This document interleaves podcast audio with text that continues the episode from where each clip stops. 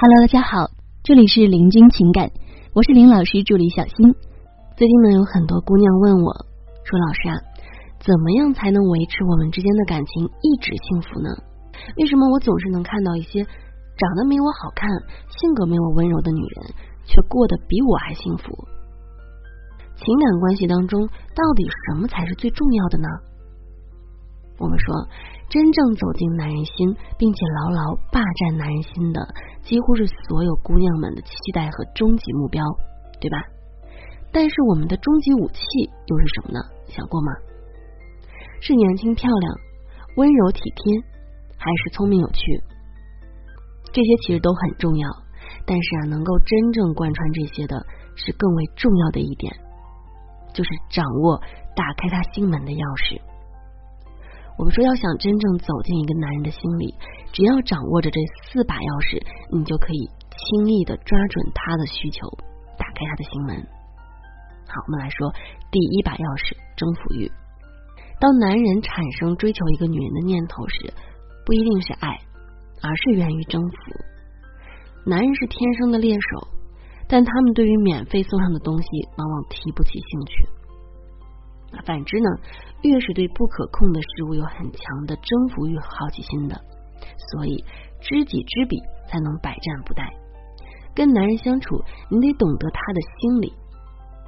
在这里呢，我们温馨提示一下，如果你也有情感问题，可以来加我们林老师微信八七三零九五幺二九八七三零九五幺二九。好，我们继续来往下说，男人是猎手啊，你一跑呢？他就会主动追上来，尤其是在引导男人关注你的阶段，也就是让他引发好奇啊，引发他的好奇，更要抓住他的这点心理和加大他的好奇，让他的好奇心越来越大，那么征服欲就会越来越强。我们说，刺激男人的征服欲，其实啊，就是把控好恋爱的节奏，懂得欲擒故纵。那这个呢，就像是打游戏一样的啊，让你们的恋爱增加趣味，设立一个又一个等级。男的在一步一步过关后，得到一点点小奖励，并且乐此不疲。在这不断突破的过程中呢，就对你进行了时间的付出、感情的付出，从而慢慢的不由自主的对你上瘾，就像打游戏一样，一级一级的过，打着打着就上瘾了。记得电视剧《海上牧云记》中有一段戏是这样的啊，讲的是世子没有得到喜欢女人的芳心，就去找他死心塌地的师婢来泄火。睡完之后，世子说：“我明天再来看你。”可是师婢呢，却来了一句：“你可不可以不杀太子？”世子呢，便瞬间来了兴致，说：“我突然觉得你也挺有意思的。”世子清楚，势必对他是死心塌地。所以完全把他当做食之无味弃之可惜的备胎。可是当他发现势必的心好像还在太子那里，反而呢，让他对势必燃起了兴趣。男人总会对不可得的东西充满征服欲，你越是欲擒故纵，他就越是着迷。所以接下来呢，我们就来说一说如何运用欲擒故纵。第一。当男人联系邀约你的频率很高的时候，你要降低联系他的频率。邀约的时候也要适当的有意拒绝。如果刚开始约会太频繁，会降低男人的征服欲。所以，你可以在他邀约的时候呢，很有诚意的去；缺少诚意的时候可以不去。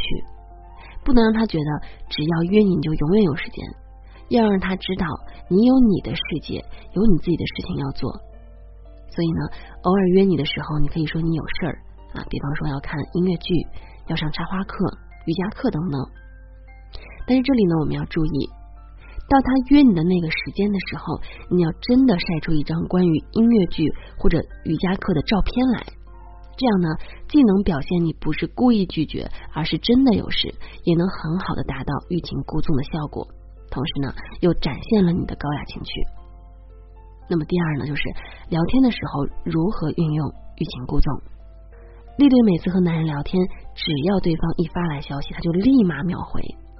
他跟我说，积极的回复别人的信息是对别人的尊重。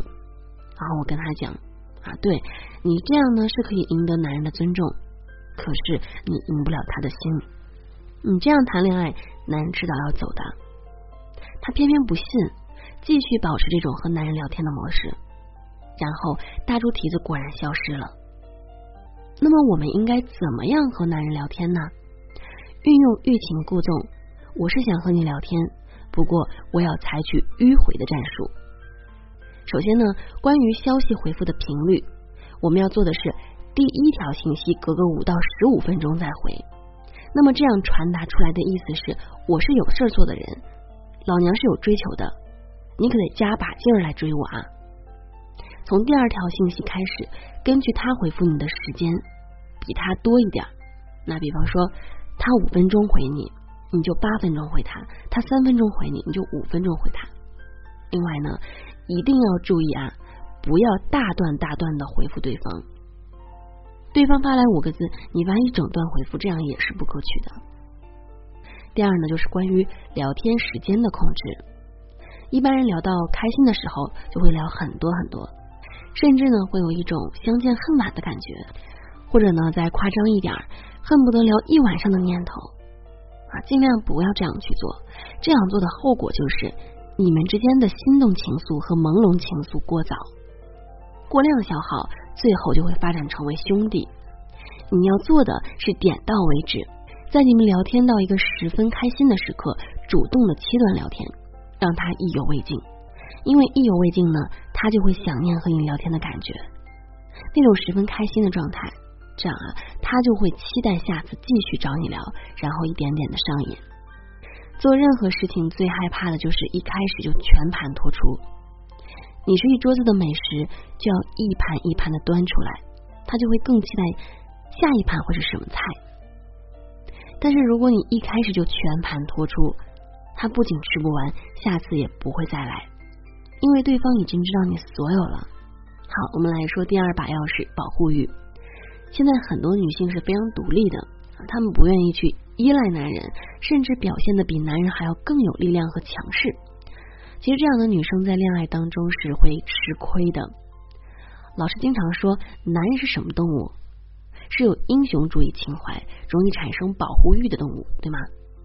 你想让男人帮你做事，就可以先学着激发对方的保护欲，而适当示弱加偶尔逞强的相加，就是最有效的方式。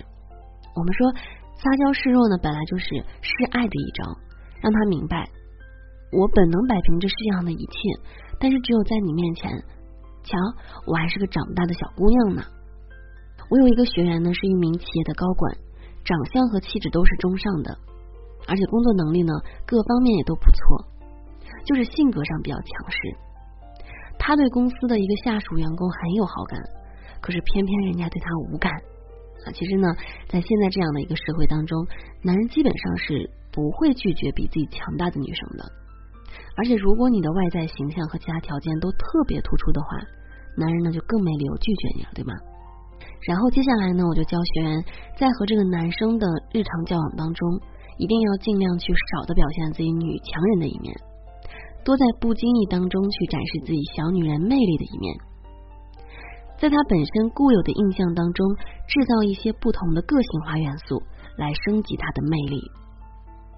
他之前呢是一个很独立、很干练的这样的一个形象，之后呢，我就让他偶尔表现出笨手笨脚的，或者是有的东西不知道该怎么做，就是偶尔性的表现出来。